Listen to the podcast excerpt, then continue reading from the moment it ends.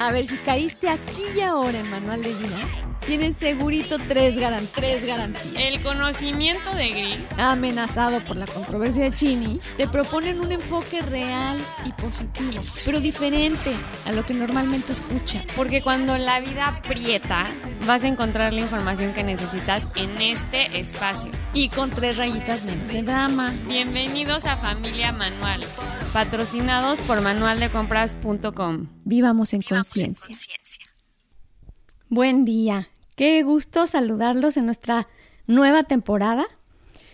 Descansamos una semana, como les comentábamos, y bueno, pues volvemos listas con nuevos temas, nuevas sugerencias, eh, pues innovando, como siempre, y ojalá les guste todos estos nuevos proyectos que tenemos. Sí, la verdad es que los extrañamos un buen la semana pasada, pero eh, dando el inicio a esta nueva cuarta temporada, quisimos tomarnos una semana de descanso, sobre todo porque es veranito, pero ya de vuelta con el tema de hoy, que es el acumular cosas. Sí. ¿Qué pasa con las cosas? ¿Por qué necesitamos cosas? ¿Por qué el ser humano tenemos nuestras cosas? Y cada ser humano tiene, o puedes ver la historia de un ser humano a través de sus cosas. Es súper interesante. No sé si alguna vez les haya tocado entrar a casa de una abuela mientras ella no está y poder observar y darse el tiempo de, de tocar sus cosas o tocar su historia. Es muy interesante, la verdad es que, o a casa de un amigo, o el simple hecho de entrar a un lugar, nos, nos habla, nos hace sentir lo que esa persona está viviendo, cómo es que le gusta, y de hecho nuestro cerebro tiene una capacidad impresionante para percibir y clasificar, porque la mente, y vamos a echarle un poquito la culpa al ego de esto, es que es el mejor clasificador. Con eso de que tiene que definir, el ego esa es su principal chamba, tiene que definirme y definir a los demás para separarnos. O sea, es un experto en encontrar diferencias, encontrar lo que no soy y lo que tú sí eres y lo que yo sí soy y lo que yo soy más y lo que tú eres menos. Uf, lo hace en micras de segundo. Precisamente esa es su chamba, como les decía. Entonces, es muy fácil para la mente humana poder entrar a un lugar y clasificar. Y lo interesante de esto es desarrollar esa inteligencia para poder entrar a un lugar y sentir, no solamente clasificar, y percibir más allá de mm, a qué lugar, a qué espacio, a qué grupo social, em, a los cursis, a los no cursis. Bueno, somos, ¿qué te digo? Hay miles de clasificaciones que hace el cerebro en segundos. Sí, y de hecho me acuerdo una vez que me comentaste, ¿no? Como el espacio en donde está una persona, o sea, el, su cuarto o su casa en general, o puedes ver hasta su oficina, refleja mucho de cómo es la persona o cómo está la persona por dentro. Entonces, no solamente los objetos y no- nuestro, nuestros espacios son un reflejo de lo que nos gusta o de nuestra personalidad, sino también de nuestro estado emocional. Yo creo que, y he visto muchas veces como personas que me comentan como, no, es que ya de verdad estoy harta, o sea, de mi vida, como que no entiendo nada, todo se me está moviendo, pero toman la iniciativa de recoger su cuarto o poner en orden algún buró o un espacio en particular y como que da cierta satisfacción emocional, como decir como, ah, bueno, como tal vez no tengo control de todo lo que está sucediendo, en realidad de nada, pero mínimo este espacito pequeño lo tengo ordenado y te da cierta paz emocional y mental. Bueno, es que le diste al clavo, Chinita. Fíjate, uno de los estudios, hay un, se- un señor que se llama Bruce Walton. Este señor ha hecho eh, estudios al respecto de por qué necesitamos tener cosas. Y uno de los, de los descubrimientos súper interesante es acerca del control. la verdad es que nuestras cosas es, vamos a decir, lo único que podemos controlar. Es un aspecto muy fácil de controlar y nosotros en nuestra inseguridad, a veces ignorancia, a veces miedo, necesitamos controlar situaciones, personas, nos vemos tratando de hacer eso. Y las cosas son muy fáciles de controlar. En cuanto es mío, yo lo controlo. Las cosas en plan... Eh, materiales. Materiales, ajá. Sí, perdón. Objetos. Los objetos, exactamente. Sí, una disculpa, así era la cosa. Los objetos son controlables. ¿Ok? Hasta cierto punto controlables. Sí, o sea, si tú, por ejemplo, dejas una taza en la mañana en, con el medio café, en la tarde ahí va a seguir y nadie la va a mover, o sea, menos Eso está horrible, Chini, eso está horrible. Es que a mí eso me deprime un poco, ¿no? O sea, siento que en la cultura latinoamericana, como todos vivimos normalmente con familia, no suele ser el caso, o sea, de cierta manera alguien lo va a recoger o alguien la va a mover. Pero si uno vive solo, tal cual, y es su espacio y su departamento o su cuarto, y nadie entra, pues donde dejaste la taza con el café, ahí se va a quedar el café. Bueno, y puede pasar también que vivas entre mil y pues es la taza de chini y pues hay chini. Sí, pero bueno, siento que en la cultura latinoamericana como que siempre hay de alguien. todos, siempre hay un Alguien coopera, pero, o sea, sí suele ser que esa taza tal vez no esté ahí cuando regreses del trabajo. Si vives con tu familia o, o con o con roommates o algo así. Sí, siempre está la calidad humana, chinita. Pero si tú estás solo, así es la situación. Así es la cosa. Y además, otra, hablando de la cosa, mm. em, algo más a, los que, a lo que nos referimos es que si este terreno es mío, yo hago de este terreno lo que yo quiero. Si esta maceta es mía, yo sé, yo hago, yo la rompo, yo la muevo. Y esa sensación de poder sobre algo es algo pues muy instintivo del ego, es muy, muy del ser humano, es una necesidad. Entonces, por eso es que a mayor cantidad de objetos, cosas, pertenencias, mayor estatus y mayor poder tenemos, creemos tener. Esto, esto, como les digo, es una especie de ilusión, vamos a decirlo así, pero es materialmente como responden las cosas entre más cosas tengas y mejores cosas tengas, tienes un mejor estatus. Además hay algo bien interesante entre las cosas. Objetos, como me dice la chinita, que mm, como nos definen, primero en esto de la adolescencia empieza precisamente esta época y esta necesidad en la que yo dejo de ser parte totalmente de mi mamá y mi papá como una extensión de mi mamá y mi papá para empezar a ser yo. Y entonces necesito definirme y entonces necesito objetos que demuestren quién soy. ¿No? Entonces viene esta época hermosa en la que necesito estos pantalones y necesito esta patineta y necesito esta marca y, necesito porque es real. De alguna manera a mí me gustaría eh, nos pasa a los papás que decimos, ¿qué le pasa a este niño que, cree que, que punta de marcas va a ser, que no se define, que, que necesita las cosas o que cree que es tan fácil conseguirlas? O sea, sí, sí nos desviamos un poco por ahí, pero sí me gustaría resaltar en punto en el que desde que todavía no tengo una identidad totalmente definida y estoy entrando a un grupo social, es una herramienta muy importante usar lo que me define. E, es parte de las herramientas de la adolescencia, no es solo la superficialidad. Desde luego todo tiene un límite y un equilibrio, pero el ayudar a un hijo a que mm, pueda pertenecer a un grupo a donde él se siente pertenecer y ayudarlo con elementos, objetos, es, es bueno, es bueno hasta cierto punto. Sí, porque yo creo que si queremos pertenecer, por ejemplo, yo ya creo que ya estoy vieja, ¿eh? Pero porque iba a dar las, por ejemplo, las tarjetitas de Yu-Gi-Oh.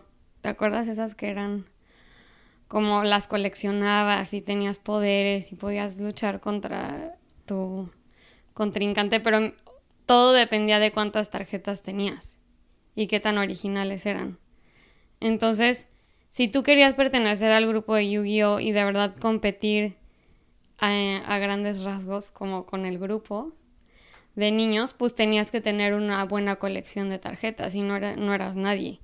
Y puede ser que eso era, ese era tu círculo social en el que te querías, en el que querías pertenecer y donde tú te sentías cómodo, pero pues no tenías las herramientas Necesitas para tus estar ahí. tarjetitas. Necesitas tus tarjetas. Y la verdad es que en su momento no eran tan baratas. O sea, eran bastante caras. O también me tocó a mí en primaria, eh, bueno, esto es más de niños, no tan de adolescentes, que coleccionabas las estampitas y las, las intercambiabas en recreo para llenar tu álbum. Como... Claro, como no, a mí también. Y a mí no había cosa mm, que me hacían más ilusión en la vida que pasar por, por el puestito donde vendían los periódicos y comprar con 10 pesos mi paquetito de estampitas para in- intercambiarlas en el recreo al día siguiente. O sea, es divertido y son objetos que te ayudan a integrarte y formar parte de ciertos grupos.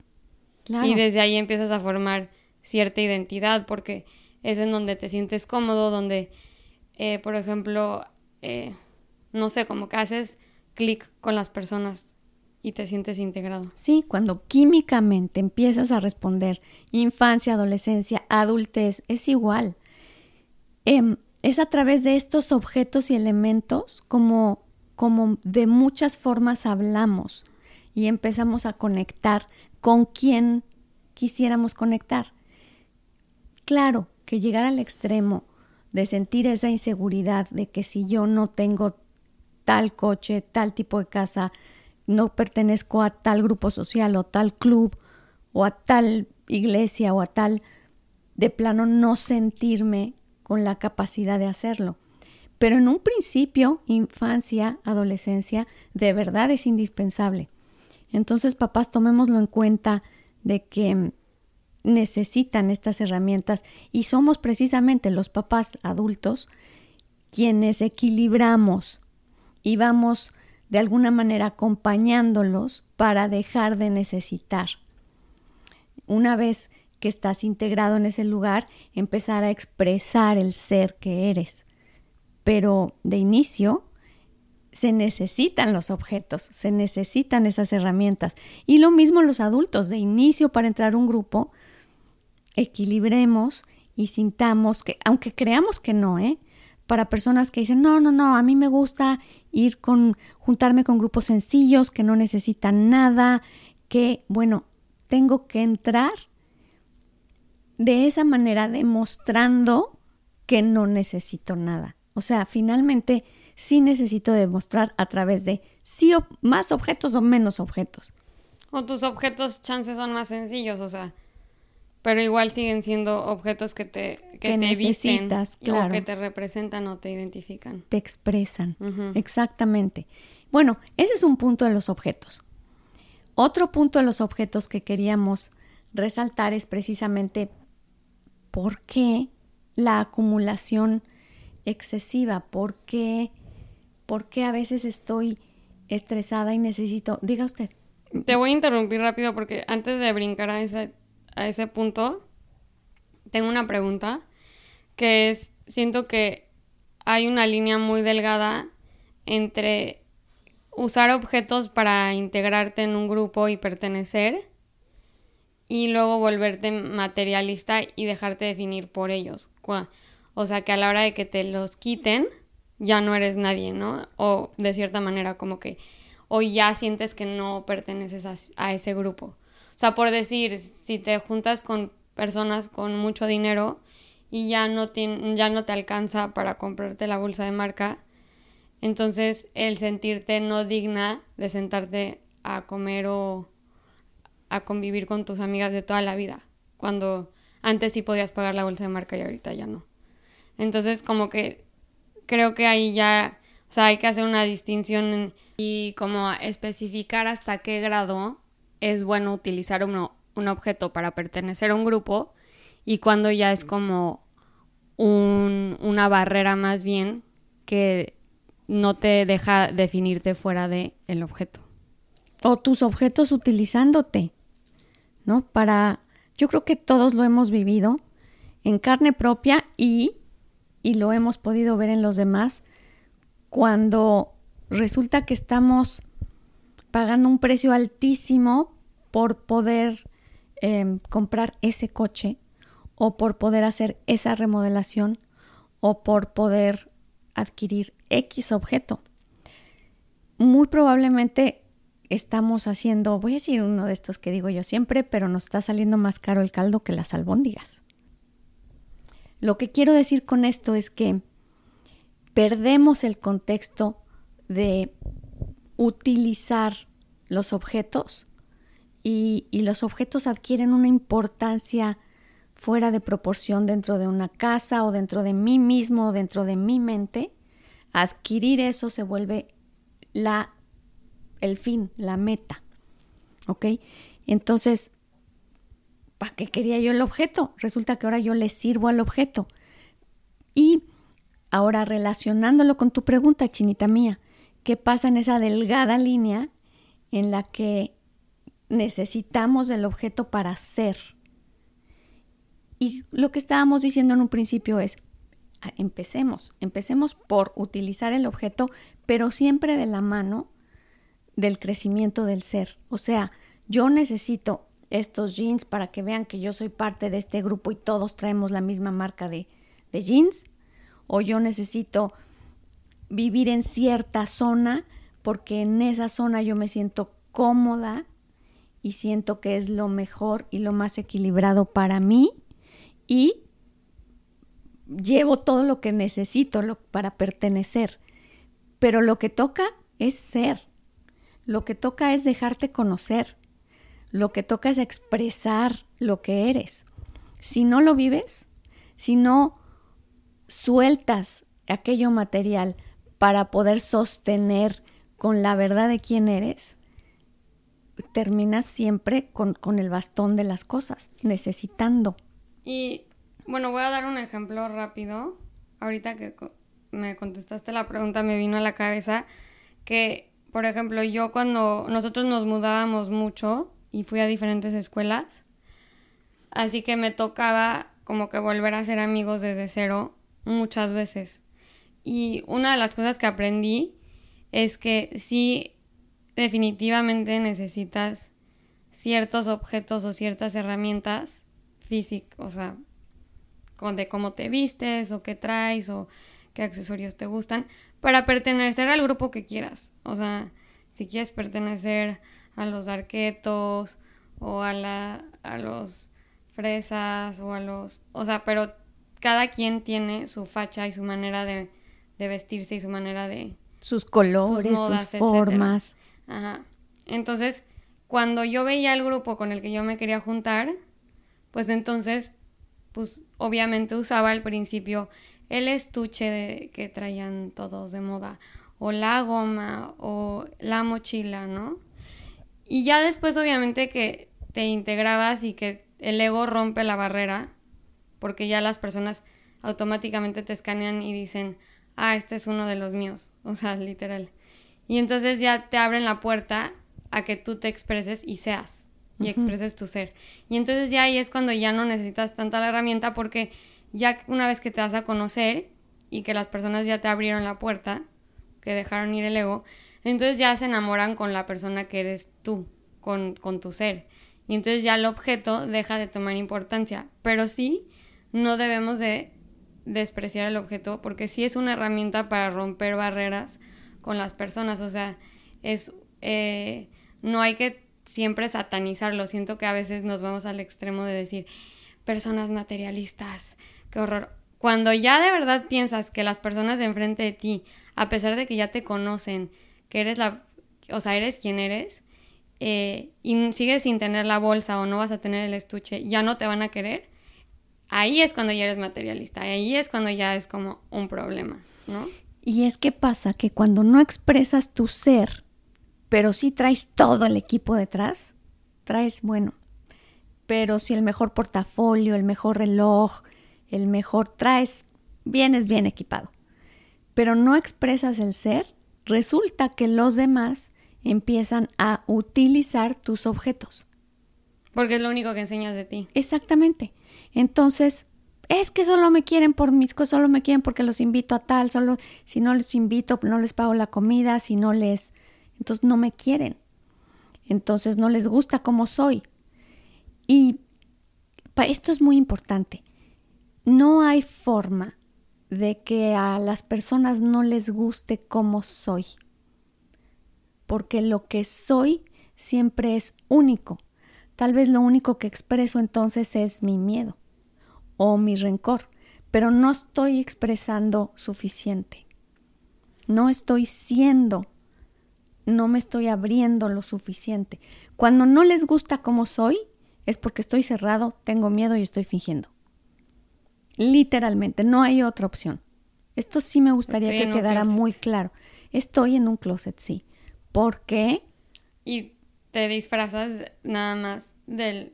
De objetos. De objetos. Y usan tus objetos, lo cual es lógico. Y lo único que enseñas es tu capita de ego, pero nunca dejas a las personas entrar a tu verdadera esencia. Y uno se queja de es que como, como tú dices, o sea, está cañón, ese es un muy buen punto. Yo creo que pasa mucho que pensamos que las personas solo nos quieren por conveniencia, pero es como, pero entonces cuando tú te abriste conmigo, o fuiste honesto, o y qué fuerte es la desconfianza, chinita mía, porque es que si así me lastiman, imagínate si abro más. Si así lo único que quieren es si les pago la comida o si les presto mi coche o si... Imagínate si me abro, me van a lastimar, me van a deshacer porque la gente es lo único que hace. Y entonces eso es una cárcel horrible. Es muy fuerte pensar que yo soy tan frágil y tan vulnerable como que si me da el sol o si me conocen, que me, me seco, me poncho, me lastiman. Em, es muy importante tomar en cuenta esto. Cuando solo necesito objetos para que me cubran y me protejan. Pasa lo mismo con los kilos. Necesito muchos kilos que me protejan de la inseguridad que siento. Eso es... De masa corporal. Masa corporal, exactamente. Gracias, Chinita. Tome, me haces mucha falta, Chinita, porque luego dejo ideas como inconclusas. Y uno habla mucho con las manos y eso ayuda, ¿no? Cuando estoy poniendo los kilos, como que estoy así hablando del cuerpo, pero aquí en el micrófono necesito a la chinita. Bueno, entonces les decía, qué importante es tener el valor primero la inteligencia y el equilibrio para saber que las cosas son herramientas. Y segundo, tener el valor para, si tengo miedo de mostrar mi ser, aprender. Aprender con quién, aprender cómo. Pero precisamente porque no es tan fácil, es que necesito las herramientas del principio. Precisamente porque los demás a mi alrededor no tampoco tienen esa sabiduría de poder percibir al ser de inicio, sino que se quedan con la cubierta del ego. Entonces, precisamente me disfrazo de lo que de lo que estamos diciendo que somos, de dónde es el lugar donde yo quiero pertenecer. Y después expreso. Y necesito valor para expresar. Y necesito confiar para expresar. Y necesito confiar en mí, no en los demás. Los demás son el reflejo de lo que yo soy. Cuando yo estoy seguro, ellos expresan confianza, se acercan y no se meten conmigo porque sienten esa seguridad que hay en mí.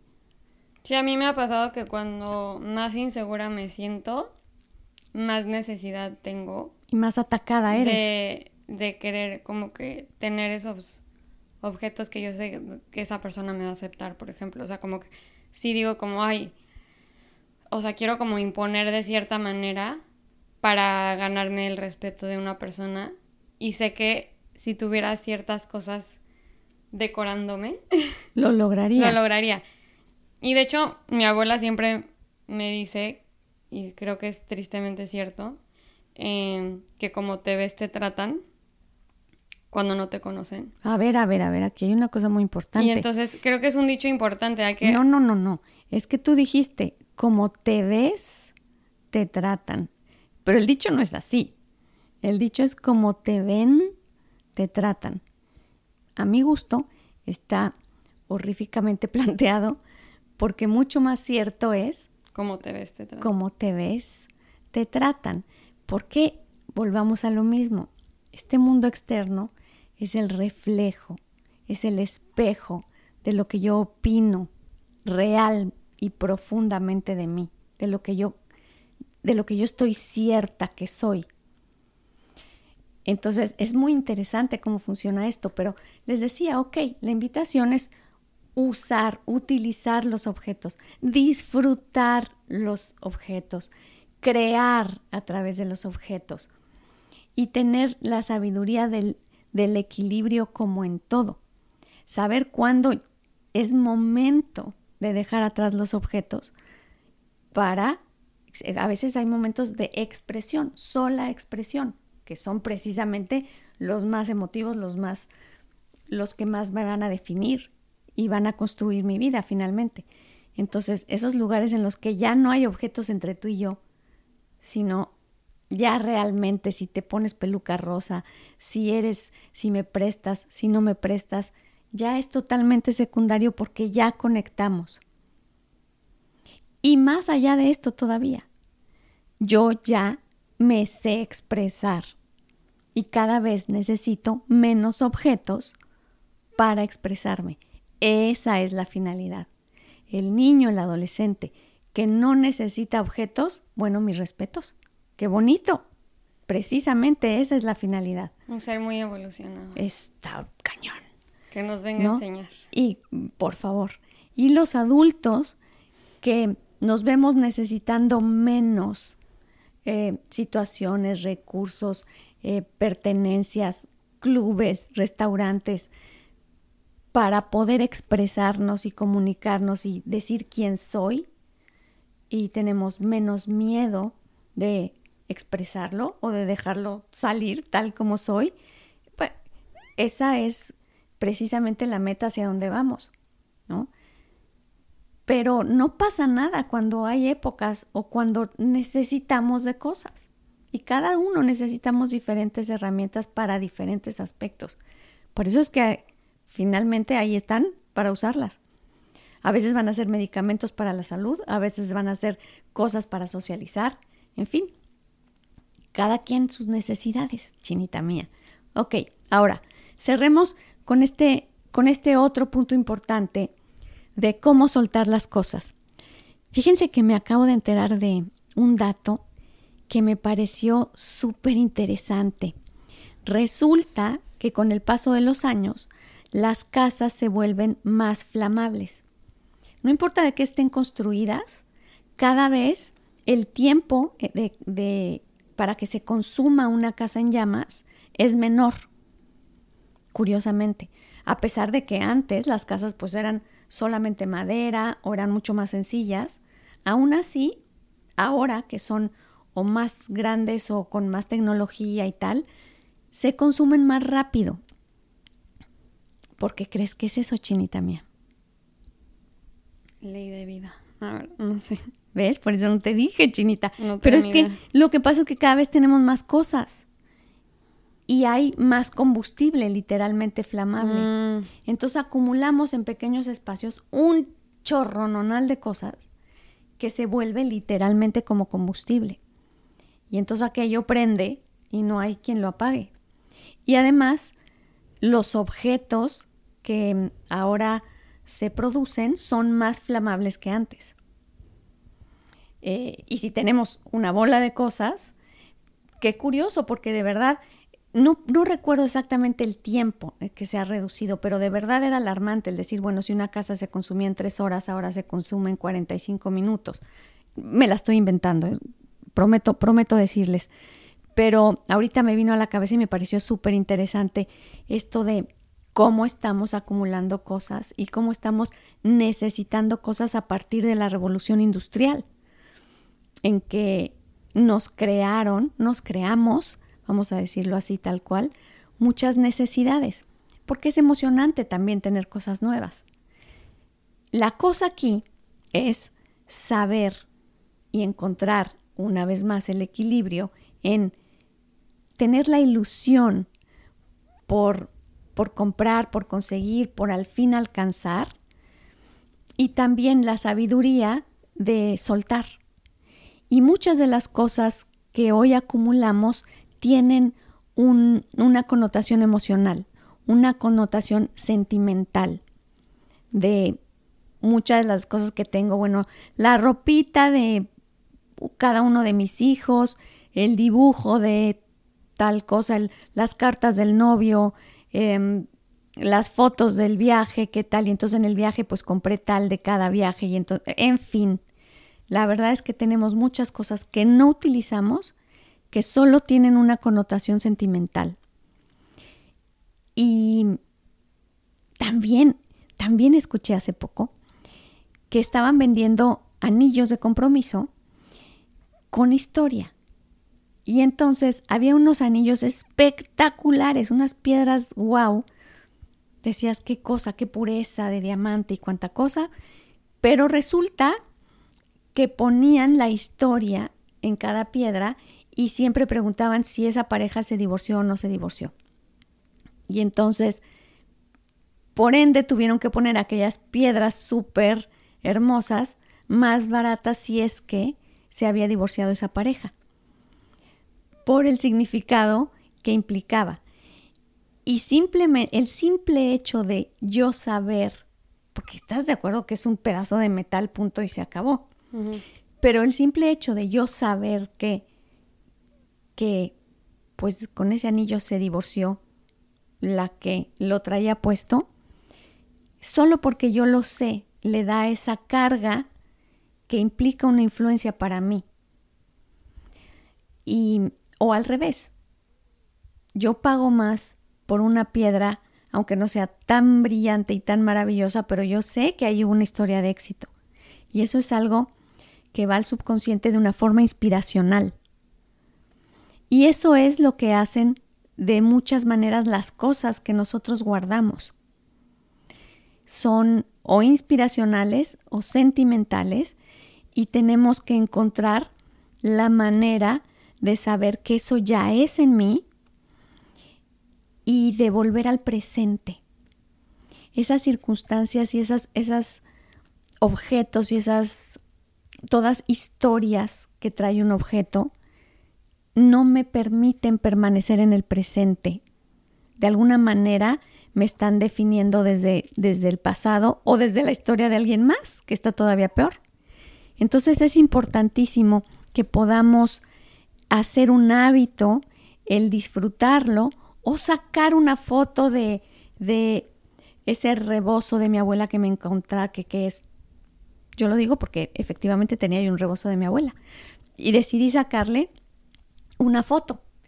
Y sacar fotos de lo que me parecía más importante y cada vez necesitar menos sabiendo que esa esencia de lo que ella significó para mí ya es en mí. Y muchas veces toca dejar ir una historia que también tiene una connotación dolorosa o nos lleva a añorar el pasado. O sea, sí tal vez pudo estar hermosa, pero, pero me hace añorar, me hace extrañar el pasado. Cuando pensamos en el pasado, lo hacemos todo más romántico y se nos olvidan a veces muchos detalles importantes de cada historia. Entonces, al ver un objeto igual y solo vemos un aspecto de la historia, pero no vemos todo, o sea, todo todos los detalles que también iban a, serían muy importantes, ¿no? En el recuerdo. Y yo, yo sí soy de las que suelta y tira todo lo negativo. O sea, yo no soy de las que me quedo con, con cosas que me traen memorias negativas. Pero sí creo que muchas personas, a pesar de que la historia no les fascine, les gusta quedarse con el recuerdo o la memoria o el objeto. Y, de cierta manera yo soy de la creencia, y tal vez estoy equivocada, que mientras más acumulas, pues más te asfixias, o sea, físicamente, literalmente, no hay, luego no hay espacio y te nublas, tanto de objetos en tu, en tu espacio físico como eh, pensamientos en tu espacio mental, o sea, siempre hay que estar depurando y haciendo una limpia de lo que ya no me sirve, de lo que ya no quiero que me defina, de lo que ya fue y quitar ese desapego, porque al final del día el apego es una circunstancia, o sea, es, es una herramienta del ego eh, para definirnos, pero, pero, pero como seres humanos, o sea, como seres, somos completamente cambiantes. Entonces, ¿por qué aferrarnos a algo que nos estorba, tanto física como emocional, como mentalmente, no? o nos limita. Sí nos limita porque como seres humanos somos ilimitados. Y a veces nuestras ideas pasadas, no a veces, siempre tenemos la limitación de lo que creemos que somos. Y a menor limitación, más expansión. Y eso es lo que queremos. Y aparte, o sea, yo creo que todos podemos, y vamos a cerrar con esta idea, eh, imaginarnos como en un espacio completamente en blanco. No sé si les ha pasado que, por ejemplo, igual y quieren rentar un local. Y digamos que el local está en blanco, o sea, solo está completamente vacío, solo están las paredes blancas y sus ventanas, ¿no? El exterior ya está hecho. Tú entras y entonces dejas que tu imaginación literalmente eh, trabaje desde cero y cree un espacio en donde exprese lo que tú eres en ese momento o lo que tú piensas o lo que tú sientes. Y yo creo que hay que darnos esa oportunidad no una vez en la vida, hay que dárnoslas constantemente. Muchas veces es necesario empezar y limpiar todo desde cero y, y dejar que el ser se exprese en ese momento, en el presente. Exacto, Chinita. Ese es justamente este ejercicio que queremos recomendarles para ahora. Por favor, ubíquense tal como les dice la Chini. Cierren los ojos ubíquense en un espacio totalmente vacío. Em, este, este ejemplo del local es bueno, que sea un lugar que no conocen. No es que, por ejemplo, entren a su cuarto y digan, a ver, como si estuviera vacío mi cuarto. No, no, no. Entren a un espacio que no conocen, totalmente vacío, y exprésenlo. Exprésenlo. Decórenlo. Tiren. Vuelvan a armar todo esto en su mente, todo esto en su imaginación, déjenlo en aproximadamente cinco minutos listo para que ustedes estén felices allá adentro. Listo, van a hacer una mudanza express. Van a entrar a ese lugar, lo van a llenar con objetos, estoy, estoy haciendo entrecomillado, lo van a llenar con objetos expresándose. Y expresándose tal como dice Chinita hoy. Y el esfuerzo de este ejercicio es que no traigan em, historias del pasado que ya trabajaron mil veces. Que si mis papás se divorciaron, pero lo he trabajado una cantidad de veces, que ya no. Traten de expresarse hoy. Sin límites, sin basura, literalmente, así lo voy a decir tal cual, sin basura. Y, ok, una vez que terminaron este ejercicio, entonces vamos a ir a nuestra realidad. Y entonces sí voy a ir a mi casa y voy a poder empezar a ver lo que hoy ya es basura. Empezar, e, esa es, vamos a decir que es la tarea de la semana, vamos a decirlo así, poder darme cuenta de dónde está la basura en mi actualidad dónde está la basura en mi casa, dónde está la basura en mi oficina, dónde está la basura. Em, quiero recordar rápidamente ahorita que objetos también son virtuales. ¿ok? Hoy por hoy tenemos una cantidad de basura virtual impresionante, impresionante. Y claro, tenemos objetos que son muy útiles virtuales.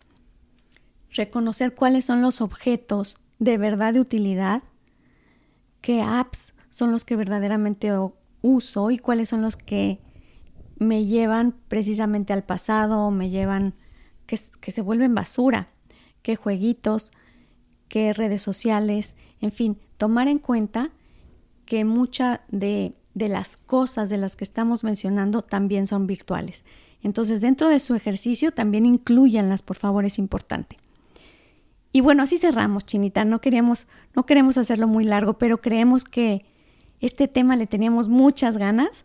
Ojalá puedan sentirse involucrados con este ejercicio que les estamos contando aquí al final. Háganlo, vívanlo y cuéntenos cuál es su experiencia.